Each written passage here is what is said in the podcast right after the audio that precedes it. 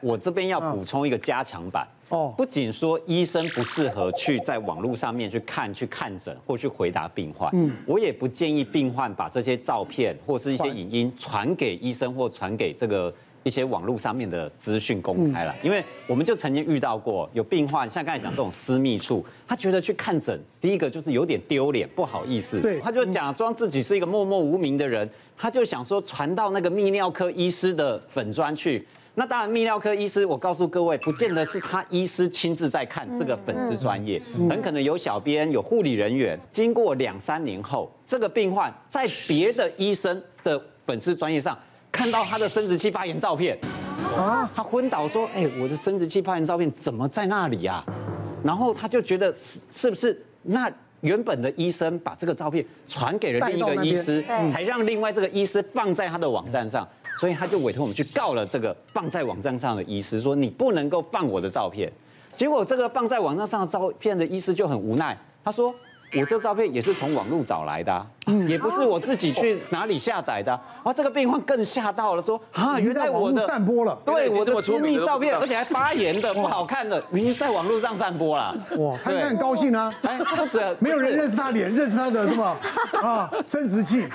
对，而且你还要跟法院证明那是你的生殖器，那才把你生殖器发炎的照片哦。好，问问题来了，所以我们当然就是想提醒病，就是所有民众啊。哈，你把这些照片传出去以后，你别人也没有被限制说不能够乱传，或甚至有时候是小编看到，或者是他们的亲朋好友拿去转传，开开玩笑或怎么样，你不知道有一天就会被流传出去。那你这样子被流传出去，你再来告，其实都来不及。所以奉劝大家不要把这些自己隐私，特别这些医疗，我们都在个资法上还保护很周到的东西。你还自己到处去乱传，哦，是非常危险的。因为最后告了还是不起诉，因为原来那个医生他并不晓得他这个原来从网络上下载的其实有问题，对，所以反而是让这个病患他自己觉得很丢脸，就是告人也没有用，然后自己的私密照片发言之后还到处在网络上流传。因为网络啊，各种通讯软体都很发达，所以我们有在经营粉丝专业，常常都会有这种收不完的私讯。因为我是牙医师，我最常被问到的就是，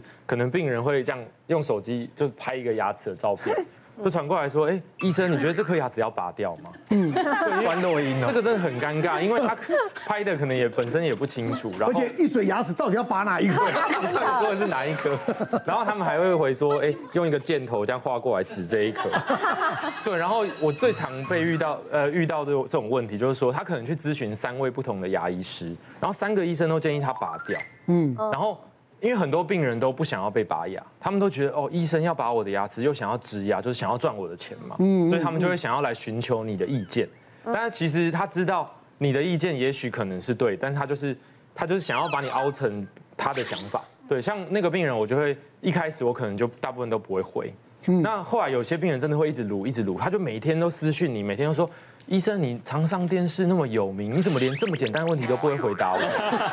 对，是这样，这样子，他还把那个牙齿再放大，再再指给我看看，这么简单呢？就我我看起来牙齿才有这么长，可是医生说要拔掉，哎，这样对吗？什么的？然后到最后我们就设定那个讯息的自动那个机器人回复嘛。哦，他他会对，他会自动回复说，哎，医根据医师法规定，我们不能够线上进行隔空看诊，所以你必须要到诊所来。嗯，然后我遇过一个最扯的，就是一个女性。然后他就是反复问这些问题，问到最后他就说：“对不起，我没办法去你们诊所，因为我住太远了，而且我如果去张开嘴巴的话，医生就会知道我喉咙的深度了。我不能给医生看，我这样我会很害羞。”啊，喉咙深度，我医生可以看到喉咙到底有多深，那就是所谓的深喉咙吗？知道要干嘛？等一下，真的是要亲自来看诊啊，因为有些牙齿还是要照 X 光片才会知道说它牙根的状况适不适合留下来。这样是，因为真的不太能心存侥幸，因为现在的行政机关真的非常厉害。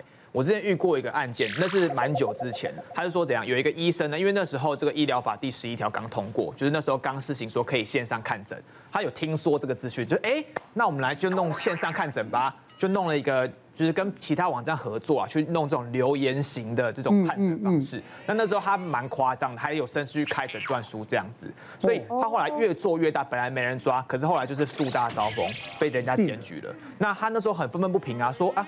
你不是已经通过那个法规了吗？那为什么不能看？那就是因为他只听说，没有去细看。他其实那时候规定说，一定要是慢性病跟加上你的身体不太方便这样的这前提之下，才可以做线上问诊啊，他就没看到嘛。那他最后本来不想认哦，最后是怎么样？那个行政人员就是那个政府机关，他们直接假装是民众，就直接线上问诊，就收集了全套证据。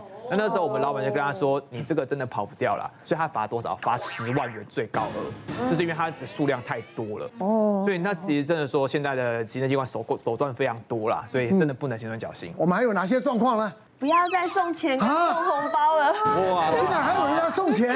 现在还有，对，因为我现在是在就是屏东医院看诊嘛。那因为屏东是一个算很淳朴的地方，然后因为屏东的乡亲其实平均年龄也比较大一点。是。那我刚。就是训练完下去年年纪很轻，所以其实看久了之后，就是患者跟我也有一种长辈在看小朋友的那种感情啦。所以其实很多长辈他们都会，比方说，呃，每次来看诊的时候啊，就带他们田里面种的水果，然后自己卤的卤味，哦，各种东西来，然后就很感动。结果呢，有一次有一个六十几岁的患者，他是在别的医院手术完，然后有并发症，结果他就带着这个并发症来找我，我就帮他治疗嘛。治疗一阵子，治疗好了之后，快过年了。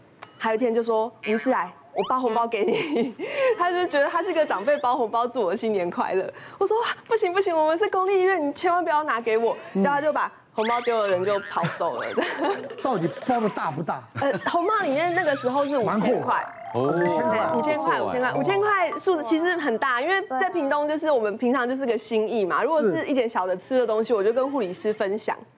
五千块就很多，然后我就那个时候刚开始当主治医师也很紧张哦，我就拿着红包包该怎么办？结果我们的门诊门口刚好就是正风室，不是我们那个公立，公立医院，当然对，正风室就是专门看有没有非法的啊，或者是收贿赂、收收收红收收红包啊这些。对对对，所以我就是一下子我就拿着红包自己去正风室自己去报道，对对对，上缴对，至少，没错没错，对啊，那这个是我自己的经验，然后因为呃心脏血管。外科其实很多是那种开心脏的手术嘛，所以其实是生死攸关很大的手术。所以以前我在训练的时候啊，曾经遇过一个很好笑的事情，就是以前的老师收到很多礼盒，然后他可能就是觉得啊，呃，我也消耗不完那么多，他就送一个礼盒给我学长，就是那个时候的住院医师。那学长他就带回家放着，结果因为住院医师很忙，就一直没有开那个礼盒，水果的礼盒。过了一个多月之后，他发现那个水果礼盒好像坏掉了，他就啊太可惜了，他就只好把它拿去丢。